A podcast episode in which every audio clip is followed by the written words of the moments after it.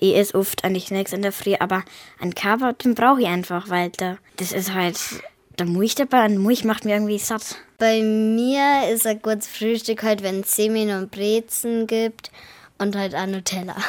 Also ich finde es am besten, das ist leider bei uns nicht so oft, äh, wenn Brezen da sind und Butter finde ich ganz wichtig. Wie schmeckt Müsli gut?